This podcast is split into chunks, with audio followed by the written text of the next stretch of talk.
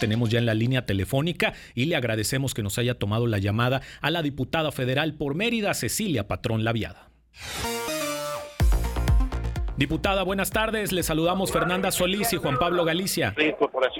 Hola Juan Pablo, hola Fernanda, qué gusto poder saludarles a ti y a todos que nos escuchan esta tarde. Diputada, buenas tardes, bienvenida, gracias por tomar la comunicación con Telesur y bueno, eh, para que nos comente si las iniciativas que presentó el día 5 de febrero el presidente de la República ya fueron enviadas, se, si están ya en la, en la Cámara de Diputados, ¿se turnarán a comisiones? Efectivamente, ya están aquí, ya, ya fueron entregadas estas 20 iniciativas que presentó el presidente. En este momento Acción Nacional quiere aclarar que estaremos a favor de todo aquello que beneficia a México, así como también pues seremos críticos en aquello que quiere desaparecer los órganos autónomos y las libertades del país. Pero aquellas iniciativas que son a favor de las personas adultas mayores, a las pensiones con discapacidad, a becas a familias en situación de pobreza, eh, todo, todos estos temas, eh, estamos hablando también del maltrato animal y todos estos temas que son propuestas que son viables para nosotros y que estaremos apoyando. Lo único es que sí también estaremos protegiendo y estaremos en contra de todas aquellas iniciativas que vayan en contra de estos órganos, eh, órganos autónomos que nos dan independencia y que hacen a ese, a ese país libre. Diputada, estamos platicando con la diputada Cecilia Patrón Laviada y por supuesto agradeciéndole igual eh, pues que nos tome esta llamada porque sabemos que se encuentra en este momento la sesión allí en la Cámara y preguntarle qué, qué opinión le merece tanto a usted como a la bancada del PAN estas declaraciones que hizo ayer el presidente de la República sobre que sí, que las iniciativas enviadas pues fueron con toda la intención de que se discutan en pleno proceso electoral lamentable, pues quien debe cuidar este proceso democrático, sobre todo un presidente que fue democráticamente electo, que llegó por la mayoría de votos de los mexicanos, él debería defender, eh, pues en primera instancia, la democracia del país y sobre todas las instituciones.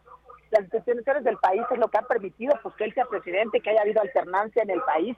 Creo que ya no, ya nos, recordamos que antes de, los de, de 1990 pues había una comisión que era regulada por el propio gobierno federal a través de la Secretaría de Gobernación y organizaba las elecciones y ya sabíamos cuál era el resultado. A raíz de que la sociedad civil y que partidos políticos de oposición empezaron a presionar por esto, se logró tener un órgano totalmente autónomo y ciudadano, porque hay que recordar que el Instituto Electoral es un órgano, es un órgano que es ciudadano. Quien cuida nuestras casillas son los ciudadanos, quien son los representantes son los ciudadanos. Y eso es lo que nosotros pues podemos pedir, ¿no? Que en este país haya piso parejo para que los ciudadanos puedan elegir libremente, ¿no? Y en aquellas iniciativas pues que van en favor desde luego de los de los pueblos indígenas y de todas desde luego que vamos a estar en favor, siempre hemos querido que les vaya bien, y no solo eso, hemos hecho muchas propuestas y muchas iniciativas que buscan proteger a estas personas en situación de pobreza, a los adultos mayores, a las personas con discapacidad, a los animales.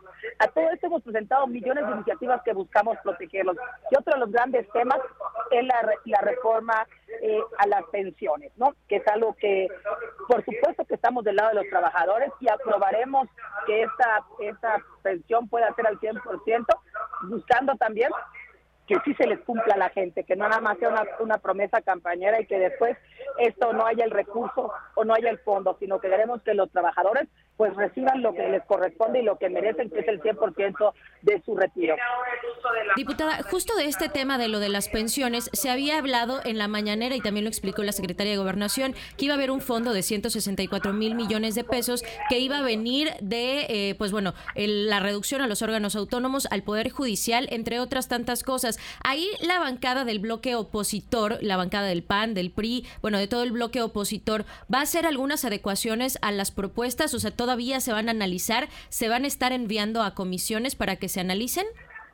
Por supuesto que se tienen que analizar, estamos hablando de reformas eh, a la Constitución, reformas que impactan en la vida de los mexicanos, tenemos la obligación, todas y todos los diputados, de hacer un examen exhaustivo, de, de leer muy bien, de informarnos muy bien, porque son además iniciativas muy distintas unas a la otra y que es una de nuestras grandes responsabilidades, es poder no hacer esto al vapor, porque estamos hablando que es importante para el país.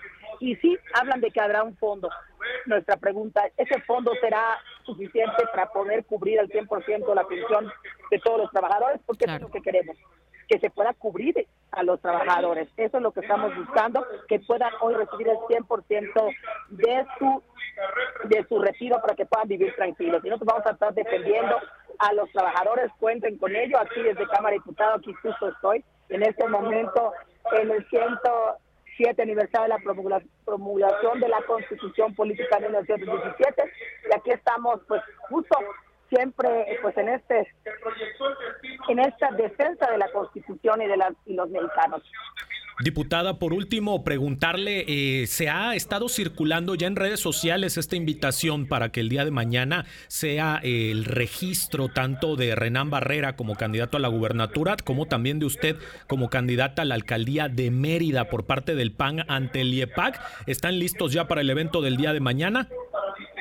Es correcto, mañana a las 4 de la tarde estaremos en el IEPAC entregando toda la documentación correspondiente para inscribirnos ya como candidatos en este proceso, siendo respetuosos de la ley electoral, de los tiempos electorales, pero listos para dar lo mejor.